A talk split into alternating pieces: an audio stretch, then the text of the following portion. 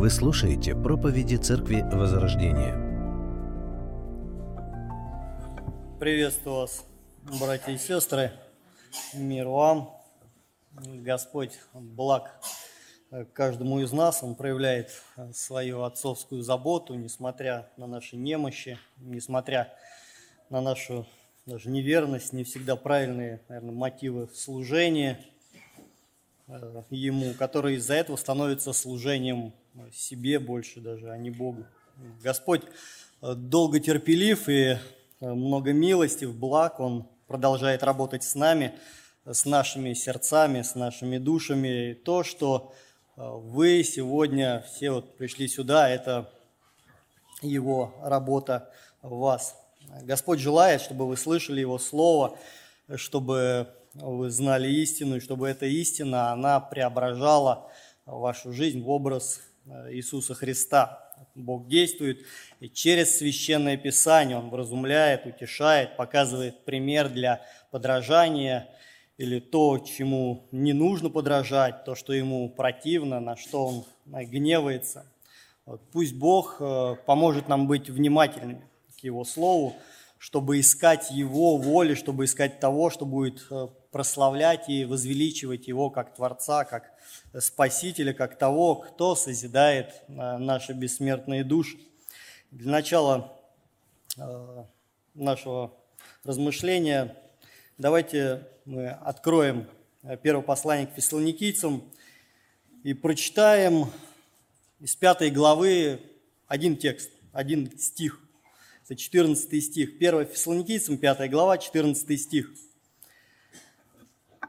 «Умоляем также вас, братья, вразумляйте бесчинных, утешайте малодушных, поддерживайте слабых, будьте долготерпеливы ко всем». На тот момент, когда Павел пишет послание этой церкви в Фессалонику, это была довольно молодая, как принято говорить в этом случае, такая неопытная община, которая состояла, ну, как э, из иудеев, да, из вышедших из иудеи, также много язычников там было, которая нуждалась в ободрении, наставлении в том, чтобы более точно направить их на путь следования э, Евангелию. И Павел, как мы видим, с большой любовью и нежностью это делает. В начале послания он их хвалит – замечая Божью работу э, в них.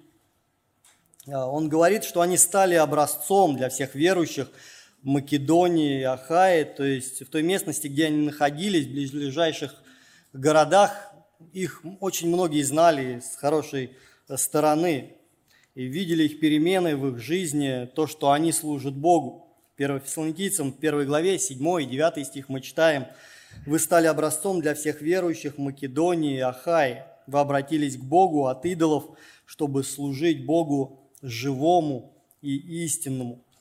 Дальше Павел им показывает свое э, расположение к ним, говорит, что он э, к ним во все время своего пребывания, когда был у них, когда служил им, он относился к ним как кормилица к своим детям, не досыпал, но ничем не обременял, он трудился.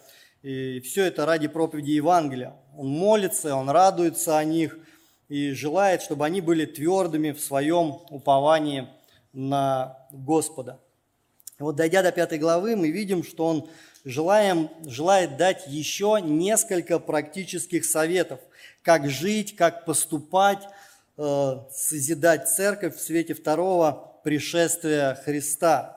Павел пишет о неожиданности этого времени, именно поэтому они всегда должны быть в состоянии духовной бодрости, так как являются сынами дня, которых Бог определил не на гнев, но получению спасения через Господа э, Иисуса Христа. В прошлый раз мы обратили внимание на то, что э, апостол Павел в своем заключительном обращении к этой церкви учил их уважительному отношению к служителям церкви, чтобы они относились с почтением к ним за их труд, чтобы проявляли к ним любовь и чтобы между собою они имели э, добрые взаимоотношения. Сегодня мы обратим внимание еще на одну порцию советов апостола. Ты молодой, но любящий э, Господа церкви. Давайте начнем еще раз, прочитав 14 стих. «Братья, вразумляйте Умоляю также вас, братья, вразумляйте бесчинных, утешайте малодушных, э, поддерживайте слабых, будьте долготерпеливы ко всем. Вот смотрите, как нежно, по-доброму Павел это делает. В 12 стихе, когда он говорит э, об уважении к служителям, то пишет слово «просим же вас, братья». Здесь же он обращается к ним и использует слово «умоляем». Также и вас, братья. На самом деле, это очень похожие слова. Если посмотреть оригинал, то можно увидеть, что хоть здесь использованы разные слова, но переводятся они одинаково, как «просим». Некоторые переводы, они это и отражают. Вот, но эти слова не имеют немного разный характер. Как слово «любовь», оно э, обозначено в оригинале и словом «агапа», и «филио», э, «эрос», «сторги» переводится одинаково, но имеет разные оттенки, там, дружеская любовь, нежная, э, платоническая, пылкая, безусловная. Также и здесь со словом «просим», то есть звучат они чуть по-разному в оригинале, но перевод такой же. Э, однако э, в 14 стихе этим словом Павел желает, чтобы они обратили особое внимание на что-то. И в синодальном тексте даже, даже мы видим, что переведено оно не как «просим», а как умоляя. Мы часто, когда к кому-то обращаемся, произносим слово ну, «прошу тебя». Но когда я чего-то особо желаю, да, и ну, хочу, может быть, как-то смотивировать словом человека, я говорю, ну я тебя умоляю, пожалуйста. И здесь можно еще раз отметить такое вот пасторское сердце Павла. Э, он желает, чтобы внутри общины была вот эта вот атмосфера, которая поможет им расти и созидать церковь, которая поможет им лучше э, отображать, отображать Христа. Давайте посмотрим, к кому обращается Павел. Обычно, когда мы говорим о вразумлении, об утешении, о поддержке, то чаще всего э, это относим к ответственности служителя – а не рядового члена церкви. Здесь апостол не обращается конкретно к пасторам или диаконам, но ко всем. В 12 стихе он пишет «Просим же вас, братья, уважать трудящихся у вас», подразумевая всю церковь. И здесь он обращается к той же категории людей. «Умоляем также вас, братья, вразумляйте бесчинных, утешайте малодушных, поддерживайте слабых. Это входит в сферу обязанностей не только служителя церкви, но каждого верующего человека. Дальше давайте мы посмотрим на каждую категорию людей, которых Павел здесь упоминает, которым у нас должно быть а, отдельное, такое особое а, отношение. Это бесчинные, малодушные и слабые. То есть люди, которые имеют можно сказать, такие различные духовные заболевания. Мы видим, как каждому из этих прилагательных использован свой особый э, глагол, то есть то, что нужно делать. Э, когда разные люди приходят э, к врачу, у всех разный диагноз, свое особое заболевание. Представьте, если этот врач, он всем подряд выписывает одно лечение, там, цитрамон, например, или полоскайте горло фурацелином, и у вас будет все нормально э, с давлением сердечным. Вот. Я думаю, что такое лечение, оно ну, вряд ли кому-то поможет.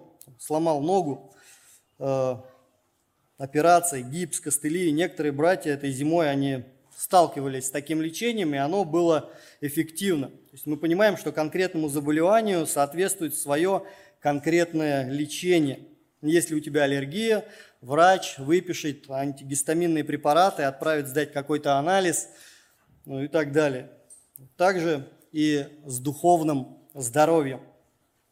Первый диагноз, на который мы обратим внимание, который идет у нас здесь по списку, это бесчинство. Павел пишет, вразумляйте бесчинных. Вот прежде чем э, выписать лечение, нам нужно понять, что это за люди, какое у них духовное заболевание, кто такие бесчинные люди. Э, слово, переведенное здесь как «бесчинный», первоначально обозначало воина, вышедшего из э, боевого построения. А в оригинале это слово переводится как беспорядочный, то есть человек, не соблюдающий некий порядок вещей, не подчиняющийся установленному порядку. Думаю, что каждый из вас хоть раз, но был когда-то в организованной группе людей, которые ехали куда-то, может быть, на экскурсию или шли пешком. Для меня очень такой понятный и яркий пример из моих школьных воспоминаний – когда учительница вела нас в музей, например, и она говорит, что, детки, сейчас мы все станем за мной друг за другом по парам, возьмем друг друга за руки, и вы будете э, слушать то, что я буду э, вам э, говорить. И всегда находились дети, которые не сильно хотели делать так, как говорит учитель. Надо обязательно выбегать вперед учителя, выхватывать руки, чтобы не идти в паре, оставаться где-то сзади, чтобы на них постоянно обращали внимание. «Эй, вы там, а ну-ка быстрее догоняйте, встаньте в строй!» Один из самых ярких э, библейских примеров бесчинства, э, вот, э, ну, я вижу, да, как пример Надава и Авиуда – Помните, это два сына священника Илия, которые жили бесчинно в непослушании и также относились к служению в храме. Они нарушали порядок, и Бог их поразил за это. В Левитам, в 10 главе, 1-2 стих мы читаем, «Надав и Авиуд, сыны Аароновы, э, взяли каждый свою кадильницу и положили в них огня, и вложили в него курение, внесли пред Господа огонь чуждый, которого он не велел им. И, вышев, и вышел огонь э, от Господа и сжег их, и умерли они пред лицом Господним. Бесчинный, вроде бы, ну, как, слово не сильно такое неприятное, да, может быть, как прелюбодей или пьяница, или вор, или убийца. Но посмотрите, Э, как Священное Писание относится к таким людям, э, в чьей жизни, в чем характере это укоренилось. Посланием Галатам в пятой главе, когда Павел перечисляет э, вот эти вот дела плоти, он говорит ненависть, убийство, пьянство, бесчинство и тому подобное. Предваряю вас, как и прежде предварял, что поступающие так Царствие Божие не наследуют. Э, друзья дорогие, это очень серьезное предупреждение. Если я э, все чаще и чаще хочу поступать как-то по-своему, а не так, как говорит Священное Писание, не так, как, возможно, подсказывает мне служитель, поставленный Богом на основании Священного Писания, то будь осторожен, чтобы бесчинство не стало определением тебя как человека. Думаю, что больше об этом слове мы узнаем из проповеди пастора на 1 Коринфянам, когда он дойдет до этой характеристики любви, что любовь не бесчинствует. А сейчас давайте посмотрим, что же апостол говорит делать с такими людьми, э, как их лечить, как помочь их духовному заболеванию. Павел пишет, что таких людей нужно вразумлять. Еще можно сказать, поучать, наставлять убеждать. То есть мы видим, что таких людей нельзя просто оставлять без внимания, э, чтобы они не заболели еще больше, но могли излечиться от своего заболевания. Еще раз хочу обратить внимание на то, что это ответственность каждого члена церкви, а не только пастора. Если я заметил, что кто-то бесчинствует, подойди обличи, объясни, наставь, не оставляй без внимания. Мы можем сделать предположение, о каких людях говорит апостол, обращаясь э, к, церкви в Фессалониках. По крайней мере, одними из бесчинствующих были именно они. О них написано во втором послании к фессалоникийцам.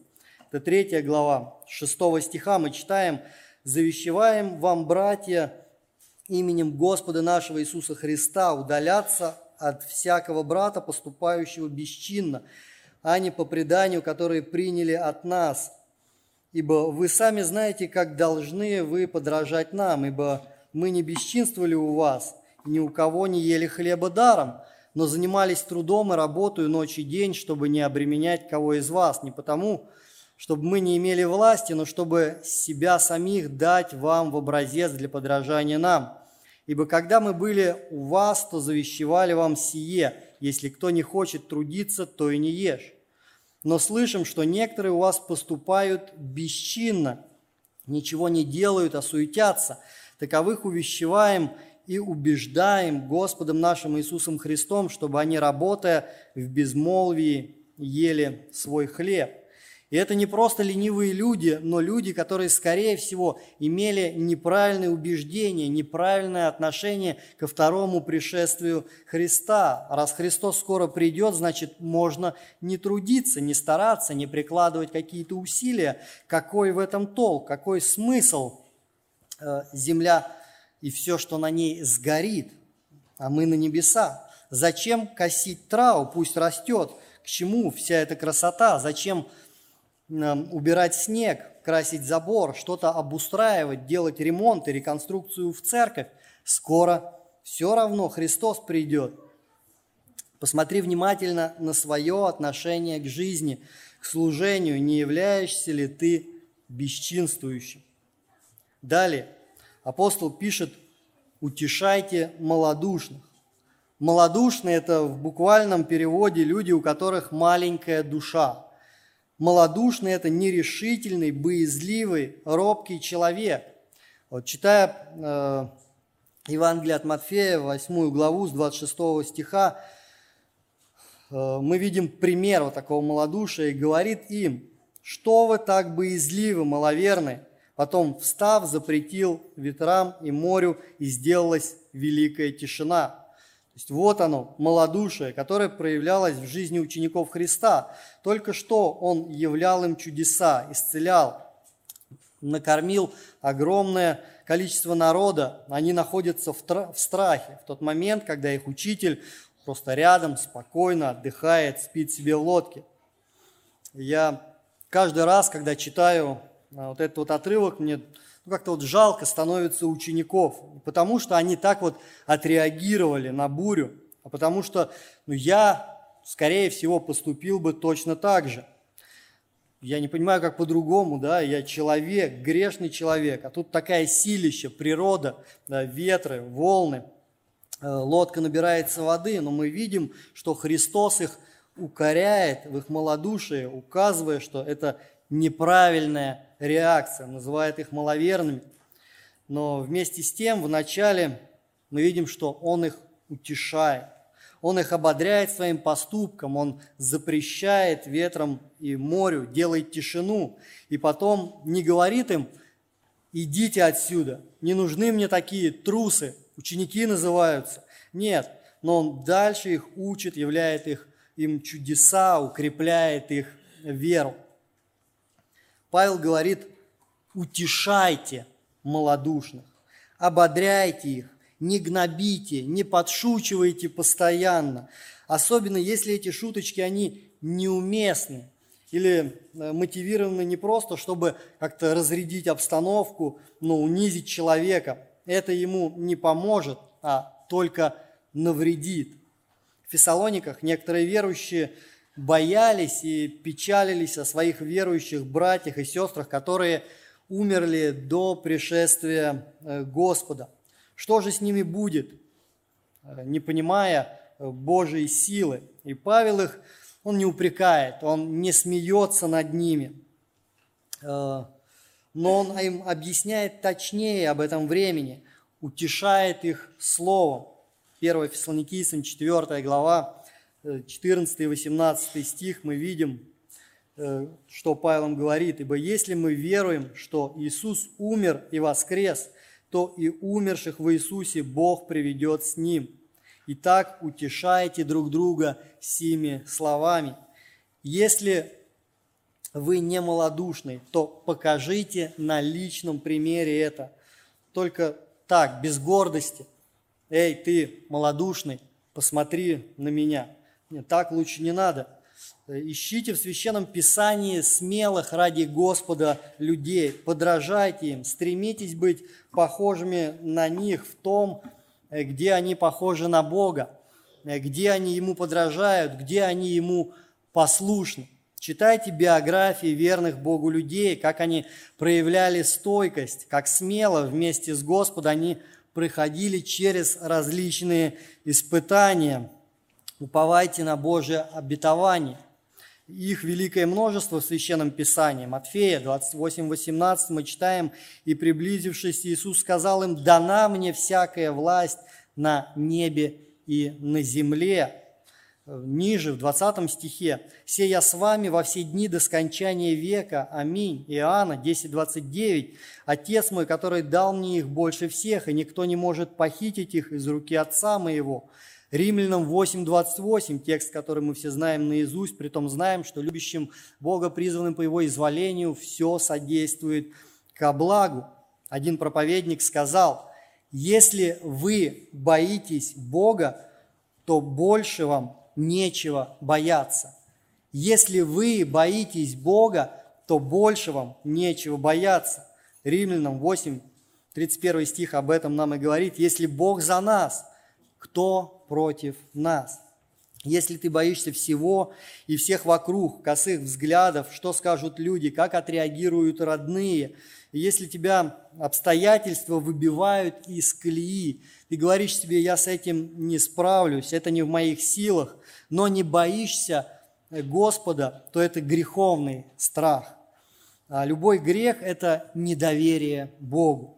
Господь говорит, что твоя радость, она во мне, твой покой во мне, но ты говоришь, нет, Господи, я без этого не смогу, у меня без этого не будет радости, я не смогу иметь покоя, э, без чего-то одобрения я не смогу. Я не смогу быть счастливым э, в тех обстоятельствах, в которые ты меня поместил, а потому я сам или я сама буду их менять. И что важно, не так, как тебе хочется. Не так, как говорит Писание, но так, как говорит не мое я, так, как будет мне комфортнее. И не важно, что это грех. Итак, мы с вами обратили внимание на две духовные болезни и как их лечить. Бесчинных нужно вразумлять, малодушных утешать. В 14 стихе есть еще одна категория людей, на которую апостол обращает внимание. Это слабые. Павел пишет, поддерживайте слабых. Вот речь не идет здесь о том, что я худенький такой, и меня нужно поддерживать, чтобы ветром не унесло. Или здоровье слабое, там, нога сломанная, и я нуждаюсь в поддержке. Хотя и это надо, просто здесь не об этом. Слабые – это люди, у которых слабая вера. Возможно, это слово чаще э, можно отнести к новообращенным. Слабые – это сомневающиеся люди, люди, подверженные различным заблуждениям в различных вопросах, э, в том числе и э, доктринальных. Возможно, которые по своей прошлой жизни без Христа, они привыкли поступать так и мыслить так, и это они привнесли в свою новую уже христианскую жизнь, да еще, возможно, ставить это все э, во главу угла. Вот, и чаще всего в церкви с такими людьми э, не очень-то и хочется общаться, которые навязывают свои какие-то странные правила. Никаких Библий в телефоне, только бумажный вариант. Я только за бумажный вариант. Но если его нет с собой где-то в дороге, а телефон всегда при себе, то это огромное благословение, что в нем есть Библия. Или одеваться нужно, ну вот так, вот носить нужно только такие вещи, там, правильные, которые бабушка подарила. Никаких кроссовок и каблуков. И в свой день свои правила. В воскресенье не стирать, в субботу есть только холодное, э, в четверг это там только рыбу надо кушать, в пятницу только постное, петь надо только из сборника песен, и никаких букв на стене, а цветочки и свечки возле э, кафедры вообще никуда не годится. Вот и потихоньку, потихоньку такие люди, они уходят из церкви.